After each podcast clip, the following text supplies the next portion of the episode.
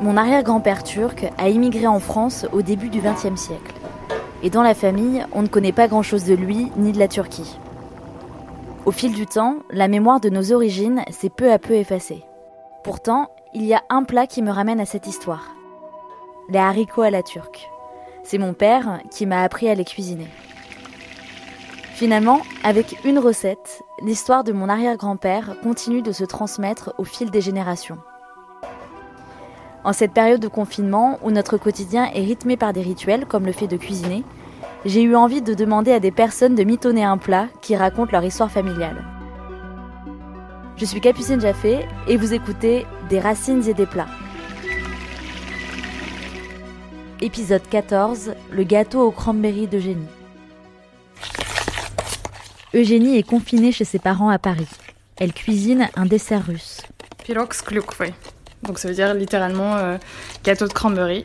Pour réaliser cette pâtisserie, elle suit une recette qu'elle a trouvée dans un carnet de cuisine de la famille. Il y a des recettes qu'a écrites ma grand-mère que j'ai pas connues. Et maman après a, a, un peu commencé à compiler aussi des recettes. Et là pour cette recette-là, j'ai demandé à l'autre partie de la famille, euh, du côté de la branche euh, de mon arrière-arrière-grand-mère, de, de nous envoyer quelle recette eux ils faisaient, parce que je savais qu'ils le faisaient. Et elle a pas exactement la même recette. Donc on sent qu'ils ont un peu, euh, ils modulent un peu euh, en fonction des générations quoi. Et puis ils sont à Moscou aussi, donc je pense que ils ont peut-être pas les mêmes, euh, les mêmes ingrédients, etc.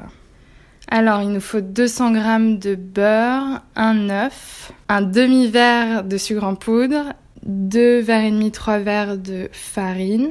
Et donc, on va mélanger tout ça. Et à côté, on écrase un verre et demi de cranberry frais, un verre de sucre. Moi, je trouve que c'est un peu trop, j'en ai mis moins. Alors, on commence par prendre les 200 g de beurre, on les fait fondre. Une fois que c'est fondu, on va ajouter, on ajoute le sucre.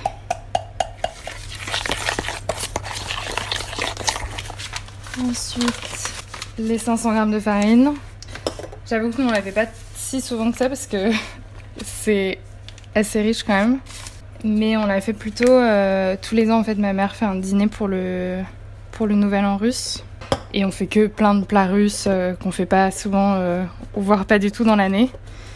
Donc j'ai rajouté la farine dans le mélange avec euh, le beurre et le sucre. On mélange, ça fait beaucoup beaucoup de farine, mais ça va faire un peu une pâte euh, comme pour un crumble. Et après, il va falloir encore rajouter un œuf et on pourra l'étaler.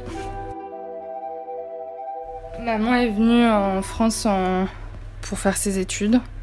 J'ai mon grand-père qui est encore là-bas et donc une partie de la famille quand même un peu. Là, ça fait longtemps que j'y suis pas allée. Avant, on y allait l'hiver parce que c'est plus impressionnant. Et euh, j'aime bien y aller, mais euh, c'est vrai que ça paraît un peu lointain quand même. Même si on parle russe tout le temps à la maison. Euh, mais, mais bon. Quand j'étais petite, j'y allais plus souvent parce que j'y allais l'été aussi à la dacha de mon grand-père. Et, et, ça, c'était bien. Parce que c'était marrant, quoi. Il n'y a pas d'eau courante, y a. Tu te laves avec un seau au fond du jardin. Euh, c'est trop bien quand t'es enfant, quoi. Tu... C'est la belle vie. Alors, donc j'ai rajouté mon œuf. Euh, là, c'est pas mal, on va pouvoir étaler. Ah, et je vais écraser les cranberries avec le sucre. Là, je prends ma pâte euh, et on va essayer d'en faire une grosse boule qu'on va ensuite étaler. А смешать, рассказать в мизинец и выложить... Ah oui. na Ça veut dire que euh, donc dans la recette, maman a écrit qu'il fallait mélanger tous les ingrédients et ensuite qu'il fallait étaler la pâte euh, de l'épaisseur du petit doigt. Le mizinit, c'est le petit doigt. Et alors donc là, pour avoir un rectangle un peu plus euh, convenable, et parce qu'il nous faut en fait de la pâte pour le dessus du gâteau, mais vraiment pas beaucoup, on va recouper un peu les bords qui dépassent. La pâte là qu'on retire, elle va se mettre sur le dessus, et comme ça on va, elle va absorber le jus des fruits. Donc les petits bouts de pâte qui restent, je les remets dans notre euh, dans le bol dans lequel on avait la pâte et on va rajouter de la farine. Un peu à l'œil comme ça. Moi j'adore. J'adore manger en fait. Et euh, je pense que j'aime bien cuisiner parce que ça me fait. Je me dis, je peux pas manger un truc pas, pas, pas très bon, quoi, ou un truc un peu nul. Maman me dit tout le temps que j'ai pas du tout choisi la bonne voie. J'aurais dû faire complètement autre chose. Mais bon, c'est compliqué de dire qu'on veut faire que goûter des bons plats. On a euh, la pâte qui est sur son papier cuisson qu'on a mis sur la plaque. Le four est préchauffé. On va étaler les fruits écrasés qu'on a mélangés avec le sucre dessus il faut en mettre partout. Il n'y a pas de rebord, mais c'est pas grave, ça va pas partir, euh, ça va pas couler. Alors maintenant il faut rajouter des noix.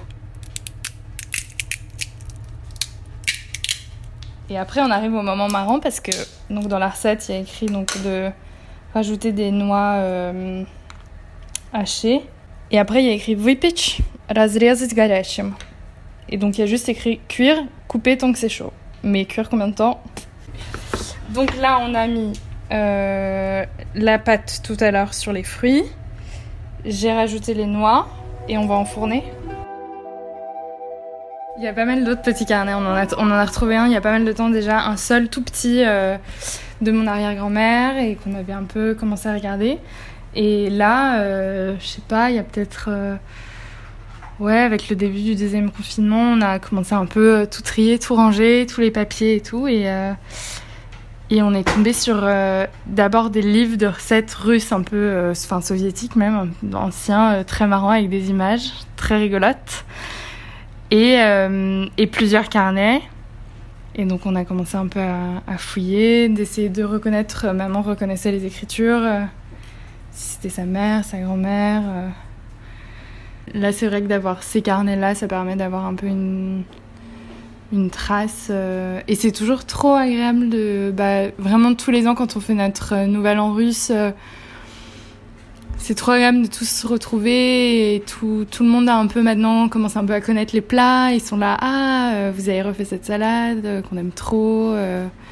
vous avez fait tel plat. Ou on fait toujours une dégustation de vodka.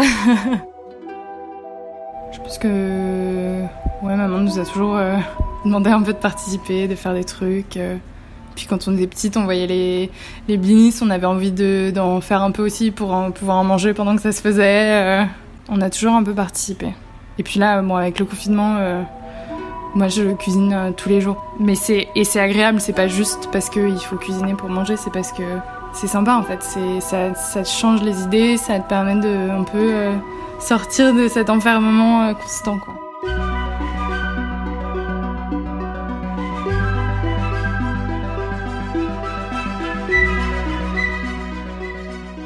Si vous avez aimé cet épisode, n'hésitez pas à le partager, à en parler autour de vous ou à mettre 5 étoiles sur votre application de podcast.